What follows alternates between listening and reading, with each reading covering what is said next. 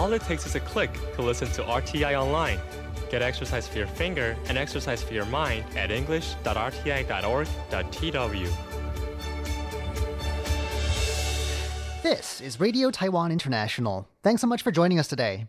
Up ahead this hour, we'll be taking you over to Lights Camera Asia and In the Spotlight. But first, we kick things off today with Here in Taiwan.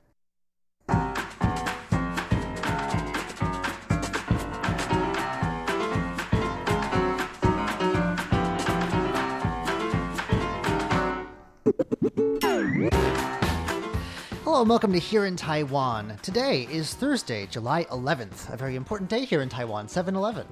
I'm John Van Trieste, and joining me here in the studio, we've got regular contributor Shirley Lin. Hello. And our wonderful interns Bethany Green. Hello. And Danica Chan. Hello. Up next, we'll be hearing about uh, Taiwan's nearsighted children. Then bubble tea breaks into the Philippines, and we'll also be telling you about a mud volcano that's been terrorizing people in southern Taiwan. All that coming up in just a moment. Please stick around.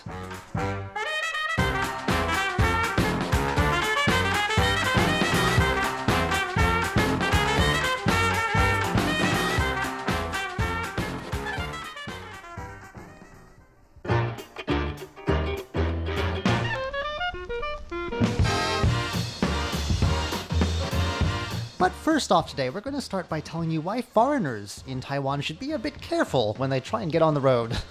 Yes, so according to statistics presented by Democratic Progressive Party lawmaker Chen Pao-ching and a human rights organization for new immigrants, data has showed that an average of 5,000 foreigners become involved in traffic accidents per year in Taiwan. Oh, and that trend is rising. Rising? It's increasing.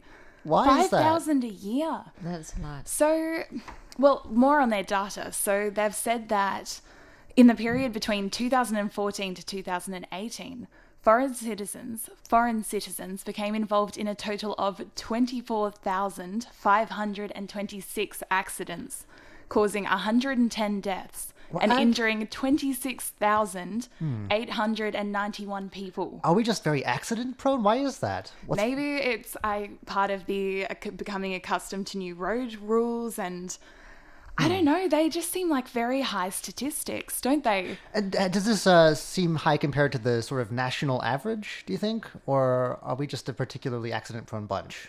Not so sure about that, but yes, definitely those are some striking statistics. And they held a hearing to gain some insights from community members, and that was attended by a professor who's been counselling new foreign students for eight years. And this professor told the hearing that nearly every semester she had witnessed an accident involving a student from overseas being hit by a car while out walking or cycling. And she said that in most of these cases, the student had been in the right legally. So they were crossing legally, they had done the correct legal things, but they needed a lot of time to recover psychologically from that sort of injury and physically as well. So And very these are, striking. You said these Mm. are involve cars? I would have imagined scooters would have been the big culprits. Same. I When I, think watch the scooters on the roads, I'm definitely, it's very different to Australia watching the way the traffic works here. I think it's very different than most parts of the world. Uh, there is a logic to it. It's just a logic that if you didn't grow up with it, uh, it takes a while to get accustomed to. Yes, it certainly is. Definitely. Um, yeah, the scooter can really, um, you know, give you the nerves um, because I don't know. I remember once crossing the street and I did not see a motorcycle coming my way. It just almost hit me because I don't know. It's just that you know you watch out for big things when you walk across the road, like the cars or Right. trucks and all that. But a motorcycle, um, you just kind of just kind of ignored it and um, maybe maybe that's why it's because if you're not accustomed to you know um, a country that's populated with motorcycles or scooters it, it takes really takes some time to get used to Our road out front seems to be especially prone to accidents. I've seen probably in this year about three different incidents involving scooters pulled over on the side of the road. One of them was smashed and just left there for a very long time until I guess someone decided to tow it away. Um, and I saw someone speed the red light out front of us yesterday, go right through it. So they're not very. I think uh, people need to be more aware. Maybe we need more traffic cameras too. And it's definitely a matter of um, becoming accustomed Mm. to new things because they say the majority of accidents happen in the first year of a foreigner coming, to Taiwan. Right. That- so it's that idea that's of getting used to it. understandable. I mean, in Australia, we drive on the left side of the road and our steering wheel is in the right side of the car. So for me, oh. I look the wrong way when I cross the road. And I know when I first arrived in Taiwan, I had a few near misses, and my roommates would, in one case, had to physically pull me by the backpack back because I just looked the wrong way. Mm. Or when you cross the road here and they have the green light flashing with the little walking man, Right, the that's- cars keep turning around the corner. Right. Which Oh, is yeah. not something we're used to in Australia. So definitely. The scariest thing for me is the buses trying to get off a bus because scooters will pull to the right of the bus right as they're coming into the stop and they don't they don't stop even as the buses keep you know plowing Oh, in towards yeah. the bus stop Yeah. they try and like get past the bus but Yeah. like on the right side Right, right. so i'm always waiting for the day when someone goes splat fortunately it hasn't happened yet Right. but yes we do need to be very careful when on the roads here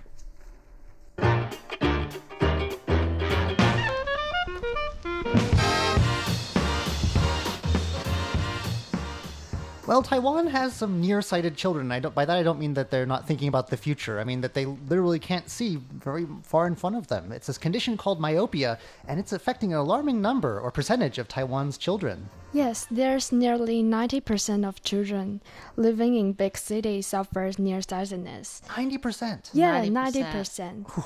So Too much Pokemon Go. it will be very serious uh, problem because nearsightedness can lead to blindness if it does not receive the appropriate medical treatment. Yeah.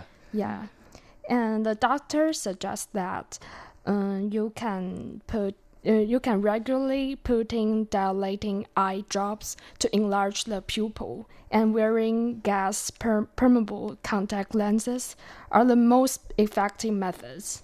Well, it's good to know we can do something about it. Yeah. It's not just a problem we, we have to deal with. Now, do we know why this is happening? Ninety percent of kids are we? Is it smartphones? Do you think are behind this? I think it's smartphone and t- television. Too much TV. Yeah, too much TV. Wow. and uh, people uh, children always stay at home at the whole time like summer Indoors. vacations indoors Yeah. Oh yeah, we did an article recently about a story recently about uh, how most children in Taiwan this summer say that they want to just stay at home and do nothing. It was Yeah. very, it was very sad. like you, you think we- Fascinating story. We should have. Well, no, it's very like you should go to the swimming pool or something, or go out and run around, play baseball, go to the beach, and they're like, no, we want to go to department stores I and stay at the, home. I think it's the heat. They can't stand the heat. You know, people Oh. are saying about the heat alerts. You know, for this summer. Um, I feel like a crotchety old person. In my day, we, we, we used to go to the beach.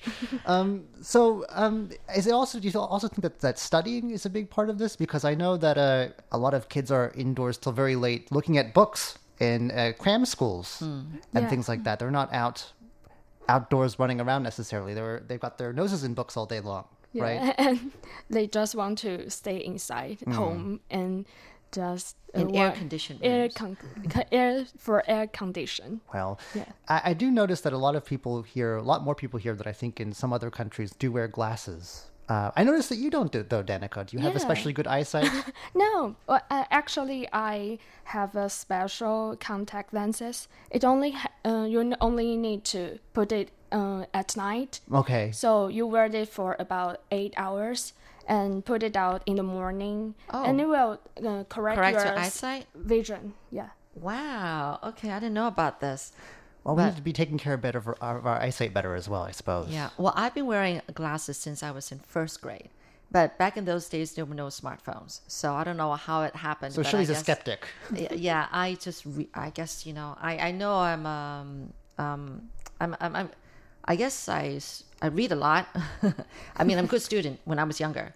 And then uh, probably watch a lot of tv but that's the thing. And you know about the eye drops i know a lot of parents you know they go for when once they found out that kids have um, bad eyesight uh, the doctors usually recommend these eye drops. But let me tell you they don't work. They Yeah. only temporarily improve your eyesight, but eventually you, your your nearsight is going to get worse.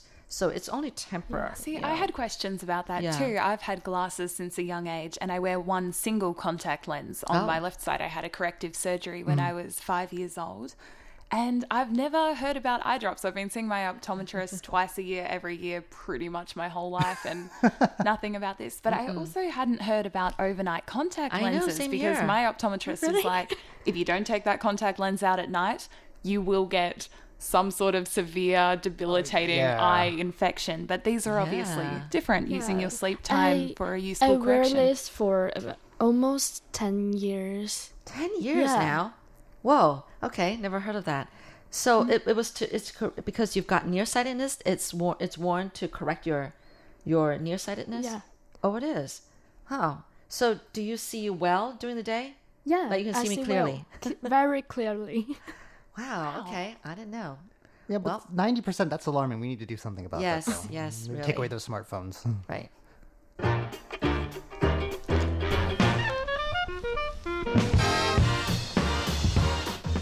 Okay, well, bubble tea is one of Taiwan's best known exports, and now it's going to the Philippines. Yes, uh, well, they we're talking about this one particular um, bubble tea brand. Actually, it's it's not. They don't just make bubble tea. Um, it's Chatime, and it's just to make all different kinds of um, drinks that are made fresh, right? When you order. Anyway, so it's Chatime, and um, cha standing for tea in Chinese. And anyway, they are opening their hundredth. Uh, um, you know these uh, drink chain chains in the Philippines, the hundredth one. So it's funny because the Philippines, I mean Filipinos, uh, used to love drinking coffee, but for some reason they started turning to milk tea, and so a lot of all these different you know um, eh, franchises started. Wow, let's promote milk tea or bubble tea or whatever, and Chatime is one of them. But uh, anyway, it's uh, opening its 100th store in Davao, which is actually the most populous city outside of Metro Manila. And um, the franchise was founded in 2005, and now it's more than 2,500 outlets in, you know, 38 countries worldwide. And um, they're really trying to promote Southeast Asia uh, for one. Philippines is actually the third overseas market after Indonesia and Australia to have 100 Chatime stores in the in, in the country. So um, uh, it, so it seems like it's just really a big hit in terms of uh, milk tea. It actually, um, their Chatime milk tea is the best selling drink. It alone accounts for 40% of their total sales. And, you know, in recent years, like I said, you know, milk tea has become like a mainstream in terms of popularity among local consumers. For the average white collar worker in the Philippines, lunch costs around like 100 pesos, which is like two US dollars. So a cup of milk tea, which is like what a dollar and seventy five US dollars, is like not too expensive for them. So that's that's how they think that you know oh it's acceptable and reasonable, reasonably pli- priced. And because milk tea is so popular, even Starbucks has you know Really? started a yeah a chain of um, these uh, um, these kind of drinks over there. And I was going to say, not in Taiwan, they haven't. No, no, not in I Taiwan. don't, don't, but don't think they're there. quite ready to take on the big bubble tea brands and the home of bubble tea. But I want to tell them to be beware. I used to be a, I mean, I'm not a coffee drinker and used to be a big lover of milk tea. But after I realized that they really have a lot of a, a high con- sugar content, Yes. I started skipping out on them as much as best as I can. weaned myself off of that as well. After one particular, and I can't remember where I saw this. I might have been a health official here. Showed just like the cup, like a clear plastic cup with the amount of sugar, Yes. nothing else in it, just the, how much sugar. And I went, "That's how much sugar's in there." I know, isn't it scary? that is a bit scary. Like, Yeah. So, but anyway, um, they plan to have 200 branches by 2020. So I guess it's really, really popular over there. They hope to expand even into countries like Thailand and Vietnam. And yeah, bubble tea. I mean, Taiwan is the founder of you know this bubble tea with these tapioca balls inside. So it's like a eatable, edible kind of uh, tea drink, right?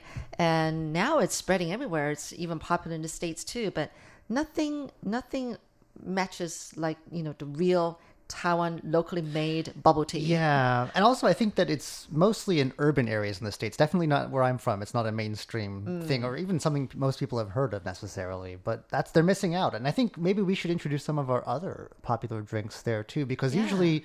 I mean, there's there's bubble tea, but then there's a whole bunch of there's a whole range of things you can get from these drink shops in Taiwan, and they're everywhere. Yeah, and, and they're also chewable kind of drinks too. Right, right, right. There's different. It's not just tapioca balls. There's other types of uh, Right, like some kind of jelly-based jello, yeah, and, fillings um, and, Pudding. Right- Pudding. Oh, pudding. That's a good one. Puddings, Very yes, good. yes. Um, it's definitely Yeah. something I miss when I'm away, but also something you want to have in moderation. it's a lot of sugar.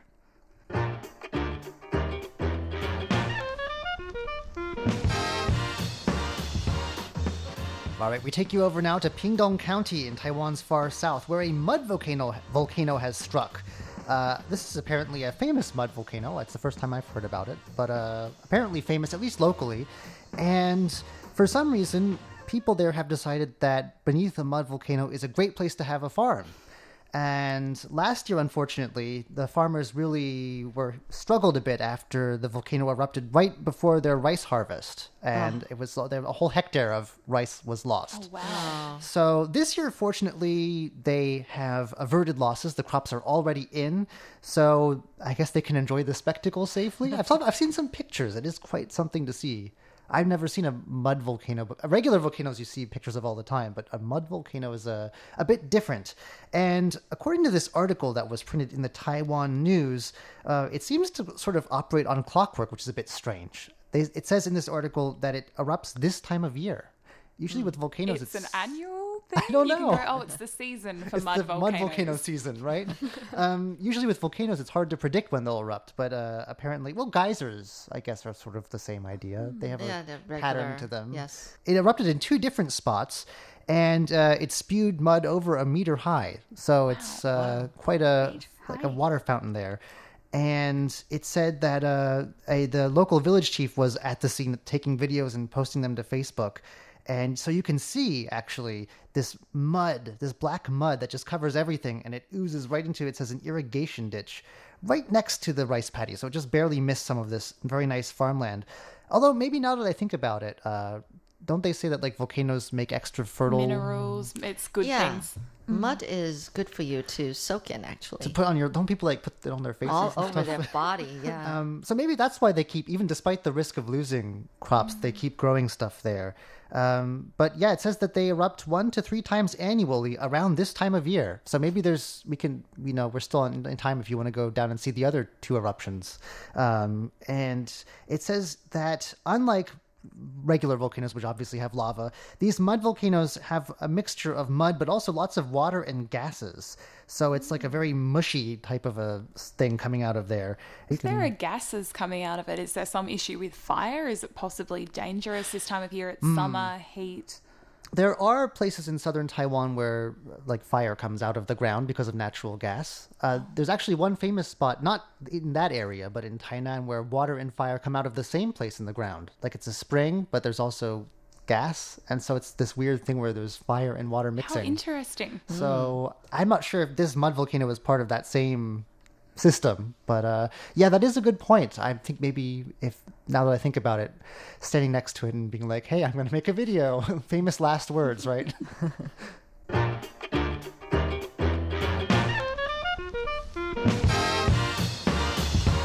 Right, and before we go today, did all of you guys uh, get a very unusual text message the other day? Yes. Yes. Did you get it, Shirley? yeah. um, it was very bizarre because uh, I thought for a second that maybe I'd lost my mind because it was telling me that the area where you are, there's a dengue fever epidemic going on. Be careful. And the area where you are, and it said it's a, a place very, very far away from where I was at the time. Um, I was sitting in our studio, and it's a message from the far south of Taiwan telling me to be careful of mosquitoes. Uh, I don't know if anyone else was confused about that. I couldn't read the message, so I was panicking slightly. I was like, look, I can tell this isn't an earthquake message, but as a foreigner who hasn't been studying Chinese for that long, No, I was like, because help.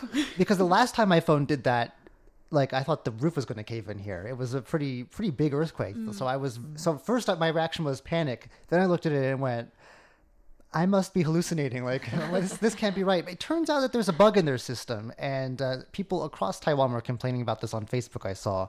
Um, they said that um, they were trying to just tell people who live within a two kilometer radius of the area to maybe like watch out for mosquitoes, dump out standing water because it's a mosquito-borne illness, right? Uh, and they're telling people to go to the hospital and watch out for all these symptoms. And uh, finally, they've had to come out and apologize yesterday, uh, telling people that well, it wasn't a human-caused error. At least they had a software update, and maybe that's what did it. But I really hope that they don't do like a missile alert test next time that's like that, or like a major earthquake or volcano erupting. You know, uh, it wouldn't be too good. Well, that does it for today's edition of Here in Taiwan. I'm John Van Trieste. I'm Shirley Lin. I'm Danica Chen. And I'm Bethany Green. Stick around. Coming up next, it's Lights, Camera, Asia, and In the Spotlight.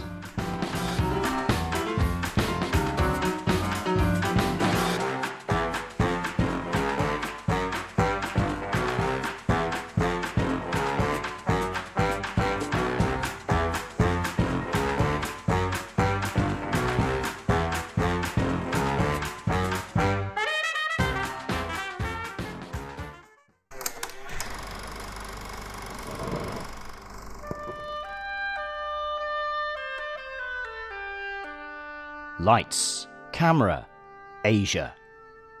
A look at Asian culture and history through the lens of cinema.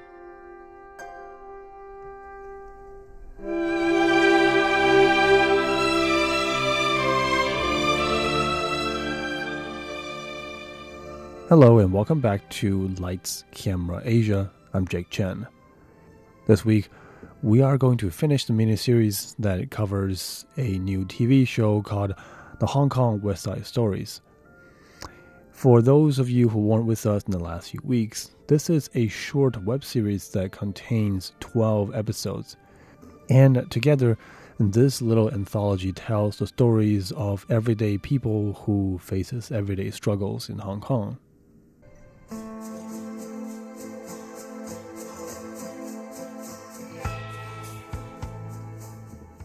One of the interesting features of the show, like I mentioned in previous episodes, is that many of the stories draw inspirations from real world events. The episode that we are going to look at is called Bunk Bed, and the story on which is based on is a news that a man in Hong Kong actually rents out a level of his bunk bed for 1900 new Hong Kong dollars a month. You've heard it right for the equivalent of 240 US dollars, you can rent not so much an apartment or even a room in Hong Kong, but only a level of someone's bunk bed. And that is how exorbitant real estate prices have become in Hong Kong.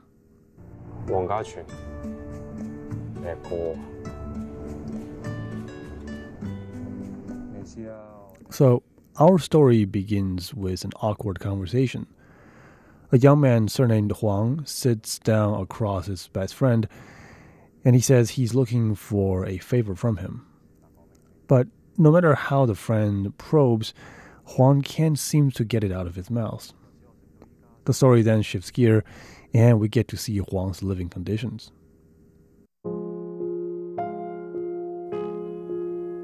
Like many young men and women in Hong Kong, although Huang has already been married for years, he can't afford to rent his own place and therefore has to live in with his parents. What makes Huang's situation especially difficult to deal with on a day to day basis is that his bigger brother, who is also married, is also living under the same roof, facing the same struggle. The sibling rivalry, therefore, doesn't seem to end with the two despite them being already fully grown up. Little quirks and habits here and there would often be the reason of a full blown quarrel. One of the frequent reasons of their fights is that Huang's wife often likes to take her time in the shower. And when there are six people living under the same roof, this often causes problems. It draws much complaint from others since they often have to wait a prolonged period of time before they can use the shower or even use the bathroom, which is the only one in the apartment. What's even more ridiculous is that Huang and his wife have to share the same bunk bed with his bigger brother and his wife. This spells disasters for their sex life because although the two couples sleep on different levels of the bunk bed, they can clearly hear each other at night, uh, including all the occasional snarky comments towards one another then it is absolutely not conducive to having quality sex at all. The little apartment is boiling, and one day the pressure finally becomes too much to handle. Huang's father comes home one day and almost couldn't hold his bowel. But Huang's wife just happens to be in the bathroom in the shower, and he couldn't get in. He is finally left with no choice in this emergency situation but to leave his number two on the floor of the living room. What is even worse in terms of timing is that Huang's sister in law happens to come back home right at this time, the moment of, let's call it the moment of launch, and she witnessed the whole embarrassment. Their father finally can't take it anymore and burst into a tirade when the two brothers come back home.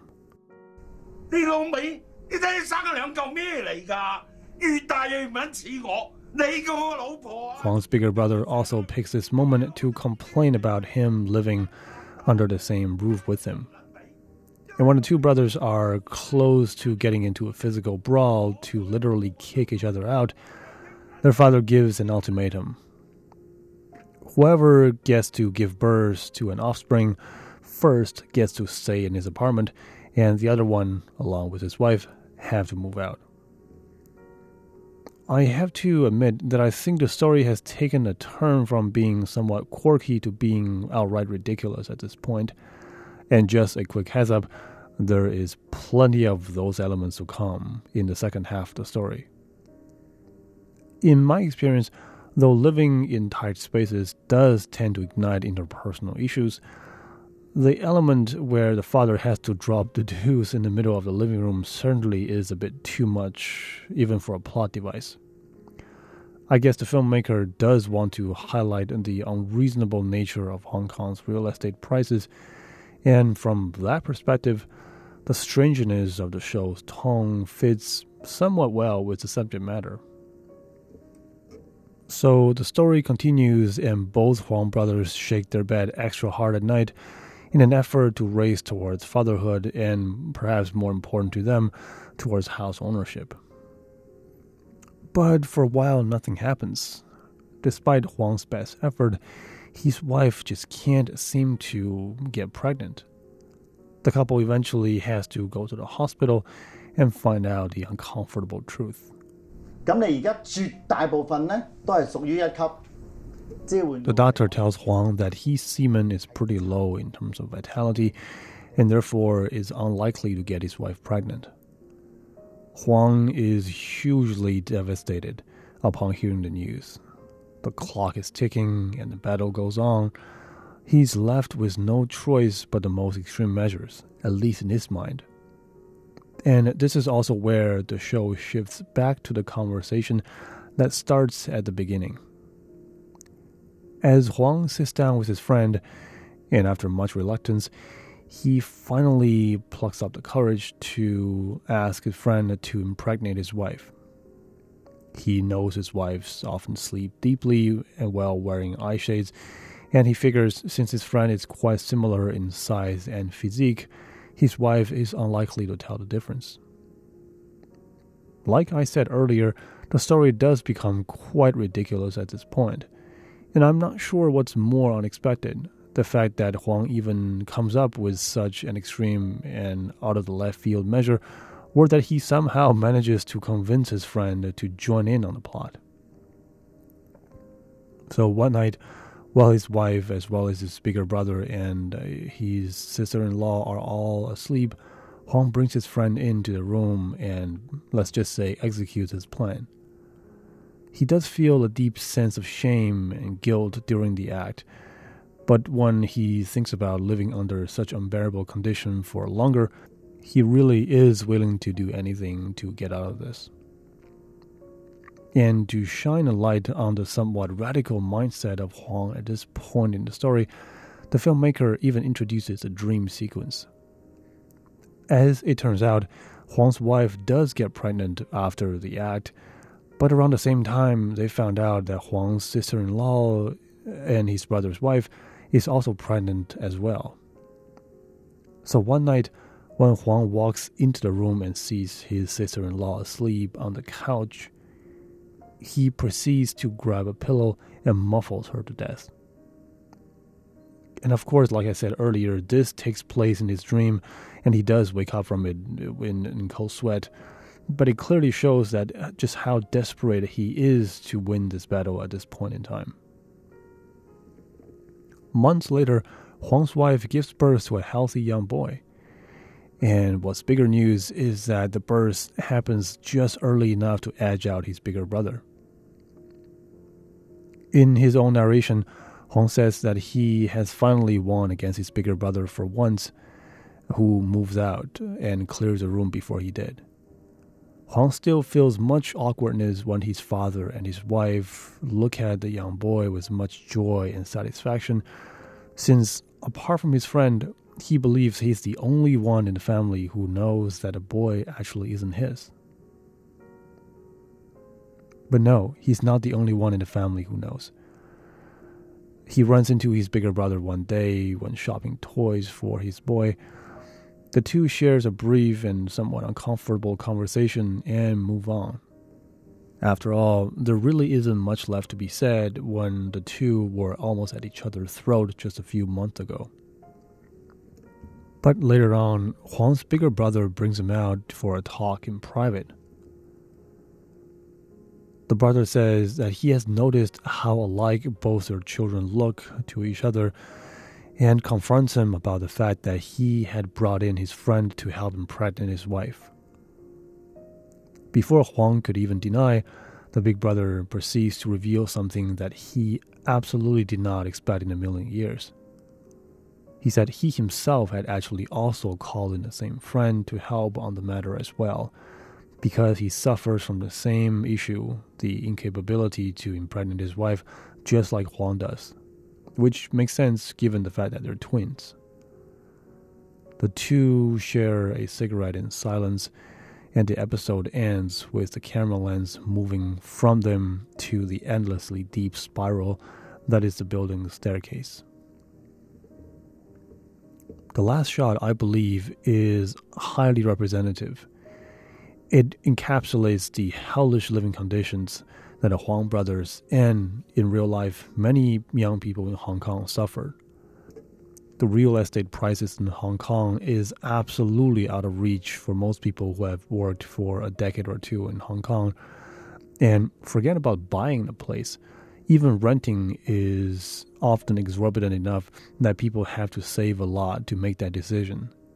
Most people are left with no option but to rent extra tiny apartments or to stay in with their parents well into their 30s and even their 40s. When the camera looks into the endlessly deep, spiraling staircase, it is like it's looking at the depths of hell. You can't see the bottom of it, but you know there's no end to the whole suffering.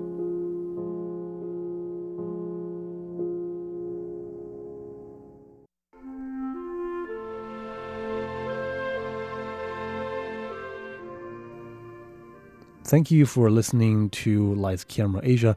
This concludes our mini series that covers the TV show Hong Kong West Side Stories. I hope you enjoyed it as much as I did. Next week, we'll start our coverage on a whole new movie, and I'll talk to you then. Thank you for listening.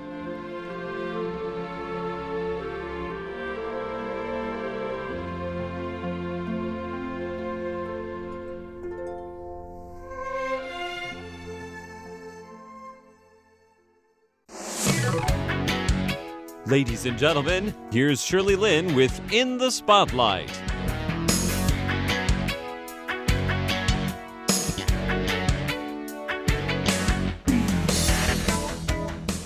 Welcome to In the Spotlight. I'm Shirley Lin. Peter Dernbach is a partner of the Winkler Partners law firm in Taiwan. While he was studying law in the States, he heard of a program to study foreign languages in Taiwan. So he came, having learned a little bit of the Chinese language in undergraduate in the States. Peter's specialty in law is in intellectual property. Last week, we touched on the topic of copyrights. Today, we will continue from there the infringement on copyright issues. So there are any number of, of issues that might arise uh, for any of those areas. So snack food or pet care or uh, soft drinks. And um, of course, there could be uh, copyright issues, there could be design issues, there could be trademark issues. So yeah. it's it's an it's an area where there's uh, our clients are always innovating. The um, people who are uh, trying to free ride or copy those innovations are always innovating, and so it's something that I don't think will ever uh, stop changing. This is a good example that we brought up because honestly, you know, there are times when you just kind of browse. You go in a convenience store and you just browse through something. Oh, that's su- such and such. Oh, yeah, and you grab it before you realize and you pay for it and you realize, wait, this is not what I thought it was. Right. Because it just looked too similar. Right. And now everybody's on their phone. So the degree of attention that they're they're putting on how how much attention they're giving to that particular purchase at, at a certain price level uh, is is relatively low. But they know from the top that they will be sued because they're taking somebody else's idea. So why would they even do that? They're just like gambling. Well, I think that uh, are some people who are deliberately uh, bad actors, but a lot of them also think that they're innovating, and they would say, "Oh, wait, we're just trying to compete in this space," and so they they might try to come as close to the line as possible, and they might do their own design reviews to see that this is something that they think is actually fair competition. So that's But- what they would argue. Well, it, it depends on the individual facts of each each case. So uh, And actually, they, they win the case. uh, it depends. Uh, so you know, e- each case needs to be viewed on its own individual facts. So in the if it was a trademark case, then we would look at whether or not it created a likelihood of confusion in the minds of consumers. So um, so there would be a number of elements that the court would look at to determine whether or not that was the case. Wow, it's yeah, it's a lot more than what we see with our eyes, I guess. Well, and there are a lot of issues in terms of rights of publicity and using the, the name or the image of someone who's famous to create an association. Oh, or, yeah, that too. So there are a lot of those issues, particularly now in today's day of social media. So then I'm sure that gosh, you you guys got endless number of cases to take care of, considering all the possibilities of you know copyright issues or violations, and just even the topics we just talked about. Well, the nice thing about intellectual property as a practice area uh, for for a lawyer or a law firm is that it's a long term relationship with these clients. So these clients are leaders in their fields, and so it doesn't matter if it's the entertainment field or technology field or um, or a fast moving consumer goods or what the area is. They are constantly innovating and they're constantly creating new things that they're looking to protect appropriately. And then, because some of them will be successful on the market, Yeah. it's very understandable that other people will try to copy that. Or- And some of that will be fair competition and some of that will not.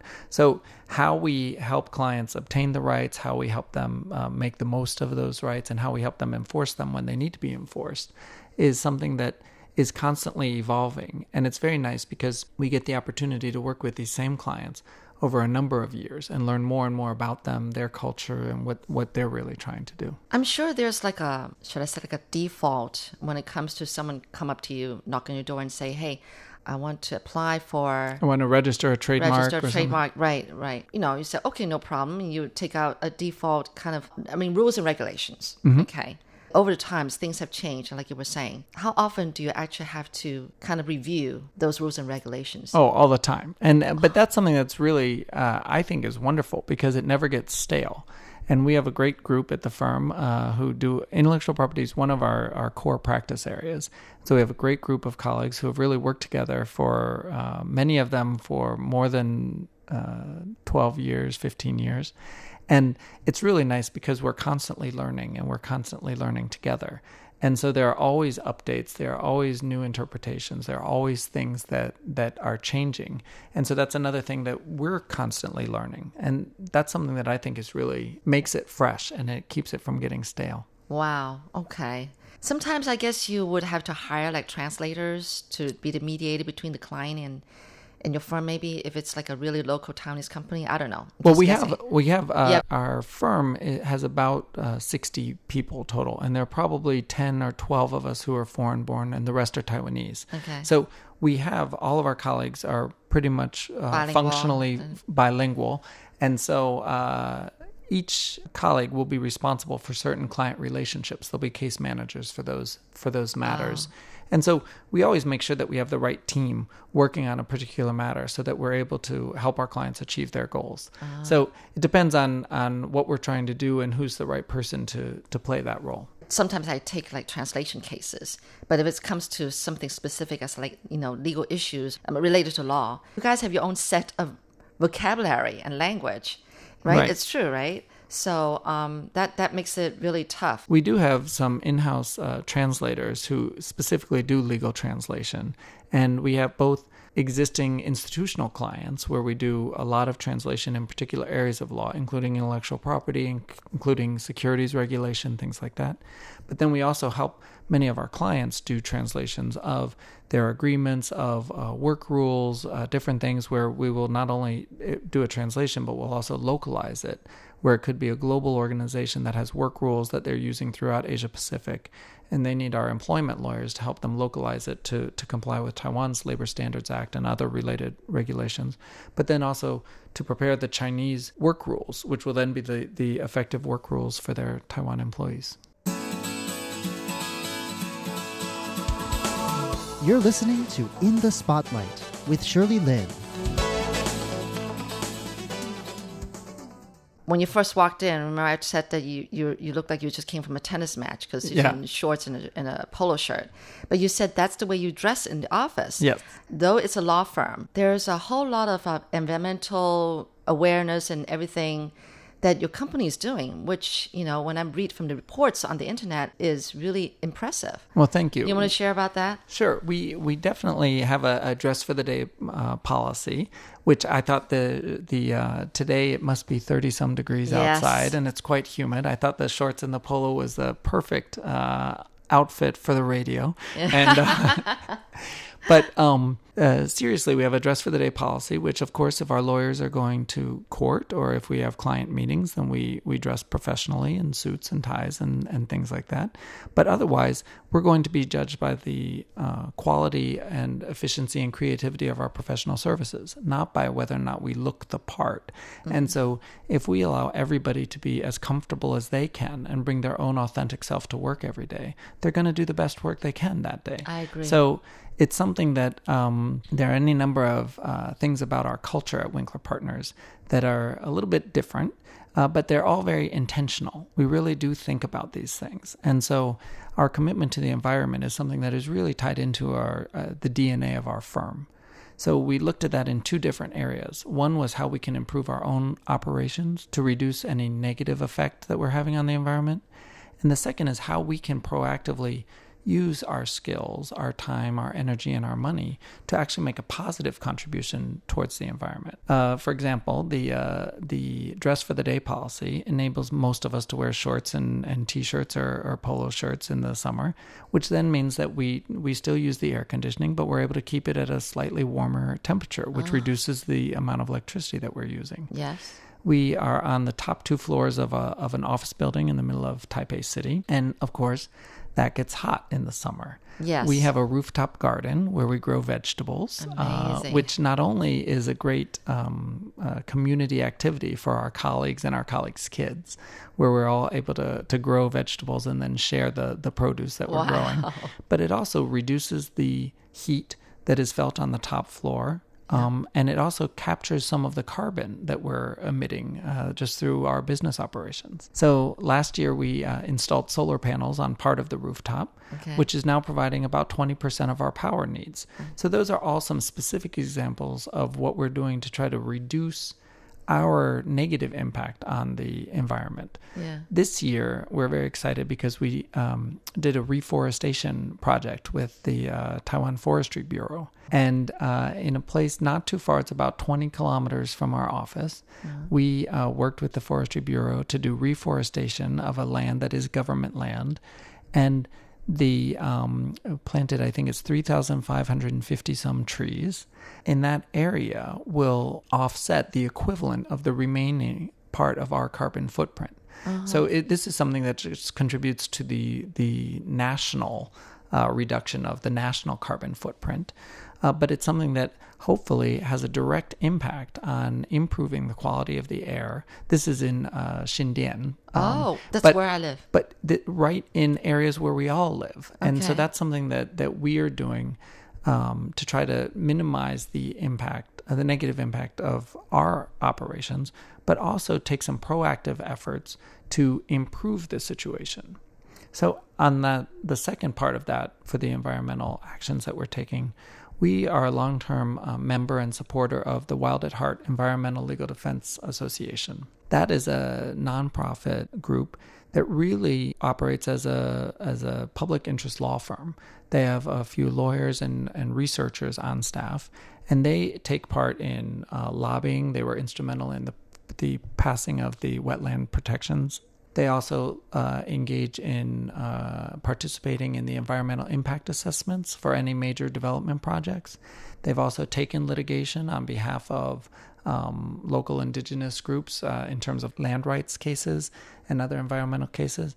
And they also work with other environmental NGOs uh, for example, in the uh, definition and protection of a habitat for the Taiwan Sousa dolphin, which is a critically endangered uh, species of dolphin on the west coast of Taiwan. As a law firm, uh, we provide professional services and we work with the law every day. We believe that the law is a very powerful tool, and we work with that every day to try to help our clients achieve their goals we also think that the law should be used to protect the environment. So, through our support of uh, Wild at Heart and other environmental uh, NGOs, we think that we can create an environment, just as I was saying, Taiwan has been great about looking at how to improve the protections for intellectual property so that we really benefit all stakeholders. We think that the same can be done uh, in connection with the environment because ultimately that benefits all of us as stakeholders in, in the very special uh, unique environment that we have here in Taiwan. So, okay, so I see that it's not just people coming to you guys and say, hey, take care of my legal cases. You guys are also doing something to give back to society and also for, you know, kind of like um, enhancing public awareness about environment or other issues that you think are important to to to the world. Yeah. Yeah. So well, that's great. Our firm is also a certified B Corp, which is a, a benefit corporation. Which is is a group. Uh, it's a certification process for any type of company that is trying to use business for good. Oh. So you're trying to use the way that you operate and use your business to achieve some kind of social or environmental uh, goals. So uh, we are the first law firm in Asia to be a certified B Corp. Oh, in Asia, okay. Yeah, there there are some law firms in uh, North America and Australia and I believe Europe as well that are certified B Corps. But there are a couple thousand certified B Corps around the world. Uh, some uh, very big, well-known companies like Ben and Jerry's, uh, Patagonia, others. Mm-hmm. Uh, but there are also 20 some here in Taiwan. Okay. So it's uh, local Taiwan local, companies, okay. local Taiwan companies that are that are certified B Corps, and they're all trying to use their business to make positive impact and to use it to actually benefit the world. So mm. uh, some of them are focused on particular social issues, some of them are focused on particular environmental issues, but it's very nice to be among a group of people and a group of organizations that are all trying to use business for good. That is great. I'm sure that you guys kind of start off as a great example for people to follow. Well, thank you so much, Peter. It's been a lot of fun talking to you and and learning so much from you. And, you know, just uh, you're a very positive person, very bubbly. And it makes me think that the rest of the colleagues are just like you. Well, we have a great team, and mm. uh, it is really like a, a, tribe or an extended family where it's a very diverse group. So we definitely have all different types of personalities and different interests and passions and, and things like that. Well, thank you, Peter. Thank you, Shirley. And good luck with everything. Thanks.